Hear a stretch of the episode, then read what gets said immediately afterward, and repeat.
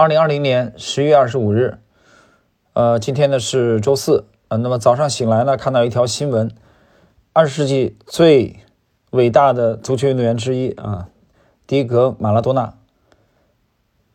心脏病啊，心脏骤停离世，年仅六十岁。马拉多纳是一九六零年出生的，按中国的农历来说呢，是啊，是是属鼠的。呃，这个马拉多纳的影响力太大了啊！为此，阿根廷总统宣布全国哀悼三天。为什么今天我们要聊聊马拉多纳？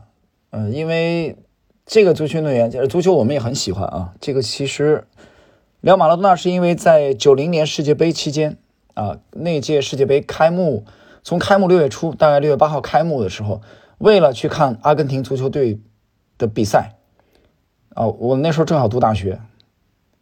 就追着阿根廷的球赛看，有一场看一场啊，对苏联，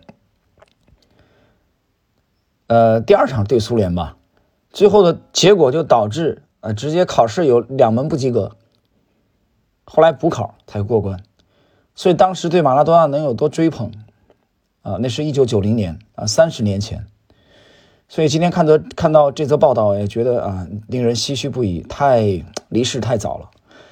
那么马回顾马拉多纳一生的经历啊，我们今天这个节目并不是完全来聊足球，我觉得挺感慨。你发现马拉多纳的这个经历这一生真的太辉煌了啊，但是就像烟花一样，太太短暂了，才才六十岁，对吧？当然，你去看看马拉多纳的这个生涯，这这个足球的巨大的成功啊，我们不讲了。呃，在那不勒斯，呃的辉煌。这个拿到了这个这个世界杯的亚军，啊，八六年拿了世界杯的冠军，啊，率领阿根廷队，那么也包括在那不勒斯的这个辉煌。但是呢，除了足球的辉煌以外，马拉多纳的这个场外的生活啊，多姿多彩，酗酒、吸毒、纵欲，这三个标签把马拉多纳的这个。呃，后期啊都已经写的很明白了啊。九一年他就因为被吸毒啊，被被这个比赛以后查出来。九四年再次啊尿检呈阳性，所以一个伟大的球员，他的自我管理的啊是比较失败的啊。我觉得这这个跟他离世早应该是有一定的关系的。那么这是。偶然的一个例子吗？其实并不是的啊！许多伟大的球员，他们在赛场之外，其实自我管理都比较失败，或者叫自律比较差，自律比较差。另外一个就是罗纳尔多啊，大家应该还知道，巴西啊，阿根廷、阿根阿根廷以外，巴西也盛产这个天才的球员啊。罗纳尔多也是这样啊，从荷兰的埃因霍温转会到西甲的巴萨啊，这个肥罗为什么叫肥罗呢？外号啊，体型。对吧？肥胖，过度肥胖就是失去自律的表现，对吧？马拉多，呃，这个罗纳尔多和马拉多纳一样啊，球场外的生活也是我们讲的那三个标签对吧？吸毒、酗酒、纵欲，然后体型呢变形了，肥罗，当然肥罗现在还健在啊。那么除了这两位以外，这两位南美球员以外，另外一位就是可能很多朋友没有注意的啊。前英格兰的天才中场加斯科因，可能有些朋友们对他不是很熟悉。保罗·加斯科因是一九六七年出生的，非常的年，这个到现在啊，比马拉多纳要小七岁。他是被誉为英格兰史上啊非常具有天赋的中场球员啊，伟大的球员，球技无与伦比。但是呢，也是这个样子，他的场外的生活一塌糊涂。对吧？酗酒，啊，超级的酒瘾，而且家暴，啊，把他老婆打他老婆可以长达几个小时不停手，直到把他老婆一只手臂打骨折为止。而且这个人个性非常的张扬，啊，有一次记者采访，采访加斯科因，对着全国的转播转播的镜头，啊，加斯科因恶作剧。对着全场的观众啊，他做了一个手势，让大家安静。接下来，加斯科因就对着记者的麦克风啊放了一个屁。就是这样的球员，所以但我前两前两天看到过加斯科因今年的照片啊，老的一塌糊涂，又是一个自我管理失败，自律啊，自律性太差了啊，就这些球员啊，自律性非常差。那么与此相对应的话，哎，我们看到另外一个行业，这是足球这个行业啊。我想起来围棋，因为围棋我特别喜欢，啊，反正就是在在这个野狐围棋里边，业余四段啊被打到，我自己升到业余五段，又被打回四段，再升五段，再被打回四段，就这个样子。那么围棋界的天才，中国的天才吴清源，吴清源一九一四年出生，啊，老先生活了九十几岁才才谢世。一生非常的低调、自律。那么与吴清源相类似的是，投资界的一些大佬啊。我们刚才从今天马拉多纳的这个去世啊，我觉得真的是唏嘘不已。我看我想到了足球界的这三位巨星，那么又想到了足球界的吴清源，我又想到了投资界的几位大佬。我们看投资界几位大佬，菲利普·费薛，一九零七年出生的。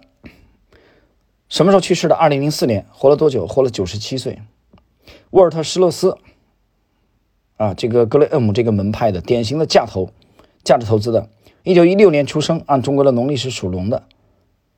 二零一二年去世，活了九十六岁。约翰·邓普顿，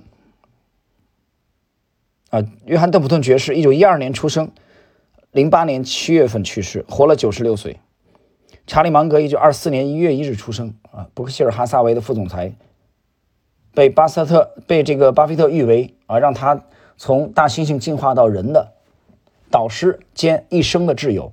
巴菲特讲过，有三个人对他一生影响最大：第一，格雷厄姆，他的导师；第二，他的父亲；第三，查理芒格。芒格一九二四年一月一日到现在为止，老头还健在。沃伦·巴菲特一九三零年出生，八十八岁了。芒格已经九十四岁了，啊，不是九十四岁，芒格现在已经九十九十六岁了，啊，在在到明年一月份就已经九十七岁了。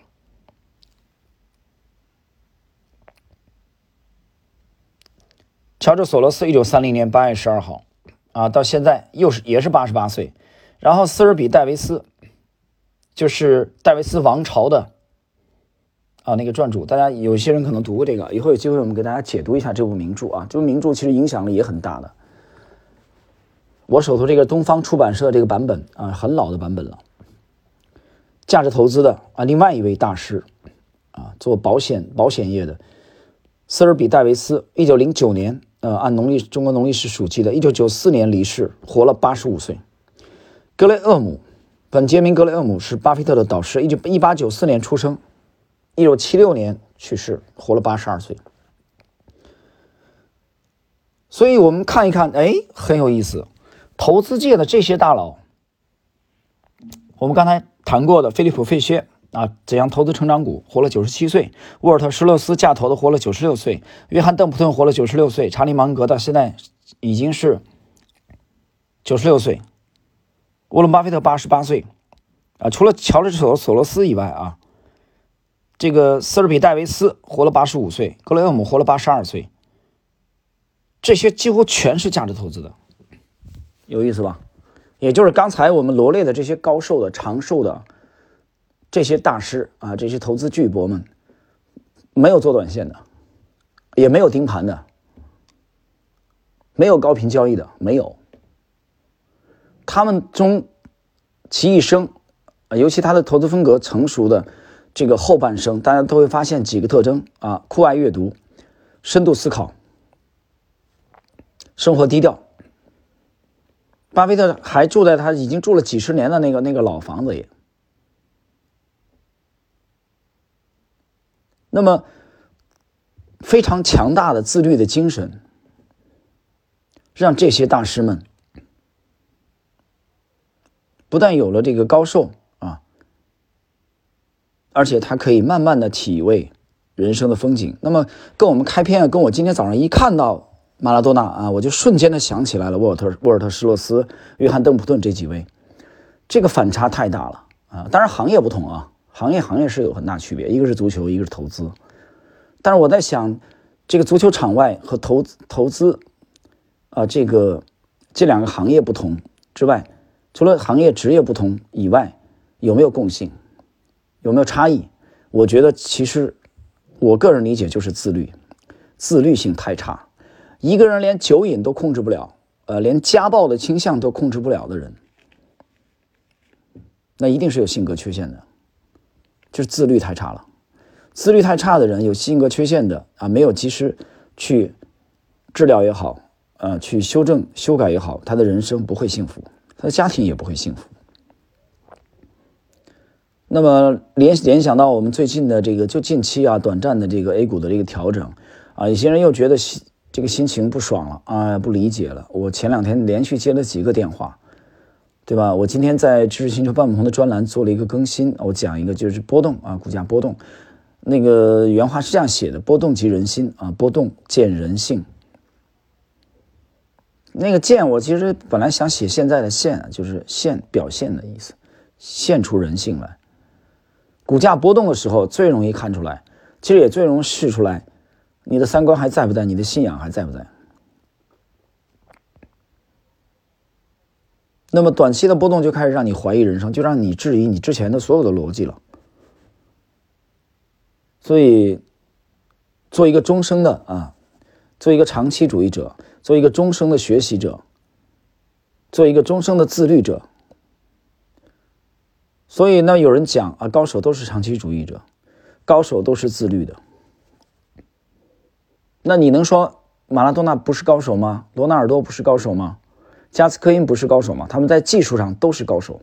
我们这个行业还有一个顶尖的高手，我在。这个这张专辑当中花了至少一半以上的篇幅在介绍他，啊，我们在还原他，在这个学习他，但也在这个警醒他，啊，也在批判他。这个人就是杰西·利弗莫尔。从技术来说，我在《知识星球半亩红》的专栏有一个有一个专门的一门啊一篇随笔，专门写感悟利弗莫尔。后面有机会跟大家在星球呃这个喜马拉雅可以这个分享一下啊。我讲从进攻来讲。我们单纯从进攻来讲，我现在还没有看到第二个人超过杰西·利弗莫尔，一个一个连软件、连行情软件都没有的，只有在黑板上写数字的年代，他能取得这样的战绩。啊，零七年做空获利三百万美元，一九二九年做空获利一亿美元，当时的一亿美元，这是什么样的人？一九一五年破产以后，靠狙击伯利恒钢铁东山再起，他的进攻是无与伦比的犀利。啊，我现在没有看到第二个人可以跟他比肩的，这是他的进攻。但是很遗憾，这个行业不单单讲进攻，他其实更重视的是防守。就像足球场上，防守不好的球队很难走得很远。所以利弗莫尔的进攻非常的犀利，技术非常的厉，这个犀利，但是自律同样很差。从利弗莫尔身上，我们也能找到刚才我们讲的这三位足球运动员，这三位足球大师。啊，罗纳尔多、马拉多纳、加斯科因身上像类似的标签，对吧？我刚才上来讲了三个标签，但是我现在没有还没有直接去注意这个利弗莫尔吸毒的这个证据啊。但是酗酒啊、纵欲这就不用说了，这两个标签他都有啊，生活非常的奢华，而且非常的高调，所以。不同的行业啊，我们从足球谈到了围棋，从围棋谈到了投资。那么，其实万法归一，嗯，大道相通，最终还是归结到自律。在这个行业想长久的生存，一定要做一个自律者啊，要做一个终生的学习者，做一个长期主义者。呃，我想今天这点时间啊，跟大家就聊到这里。我想这些内容并没有对。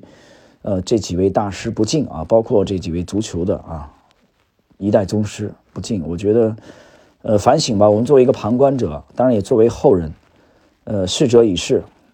我觉得其实去，既然有二十几岁年轻的时候特别疯狂的去追逐啊，这个去啊作为偶像去崇拜呃马拉多纳的一面，那也应该有人到中年以后。啊，比较冷静客观的，从另外一个角度去看待这个马拉多纳这位这位伟大的足球运动员的一生当中他不足的一面，我觉得这才是一种客观的态度。好了，我想今天呢就简单啊跟大家聊到这里。